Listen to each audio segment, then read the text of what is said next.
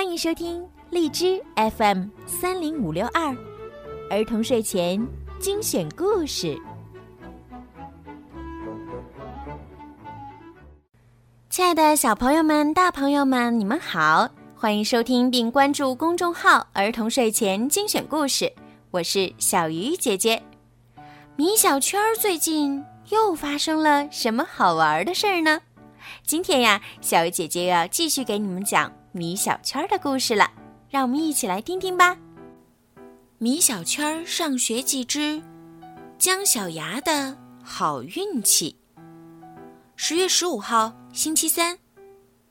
我万万没有想到的是，今天一大早，姜小牙就笑着告诉我，他在上学的路上捡到了一个钱包。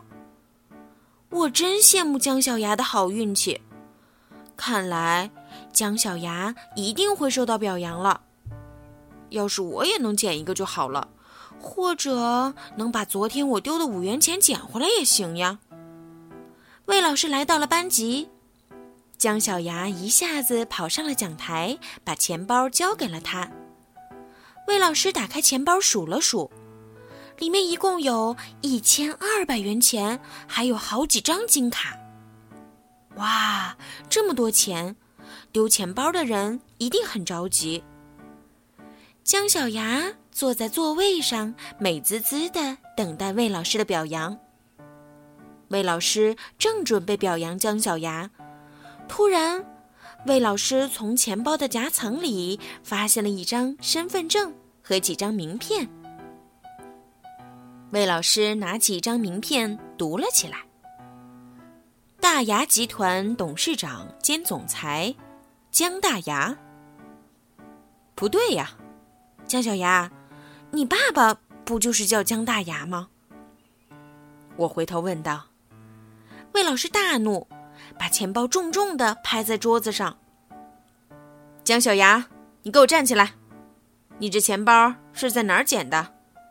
这是你爸爸的钱包。啊！哈哈哈哈哈哈！全班同学都快笑趴下了。姜小牙，你真是太勇敢了，我佩服死你了。姜小牙站了起来，委屈地说：“老师，这真是我捡的。我爸爸今天早上把钱包掉到床上了，我就捡来了。”魏老师哭笑不得。可是姜小牙爸爸以为自己的钱包真的丢了。找了很多地方都没找到。中午，他接到了魏老师的电话，来学校把钱包拿了回去。晚上，姜小牙可就惨了。好啦，宝贝们，今天的故事就讲到这儿了。希望你们可以喜欢今天的故事，并把小鱼姐姐的故事呢转发给更多的小朋友听吧。孩子们，晚安。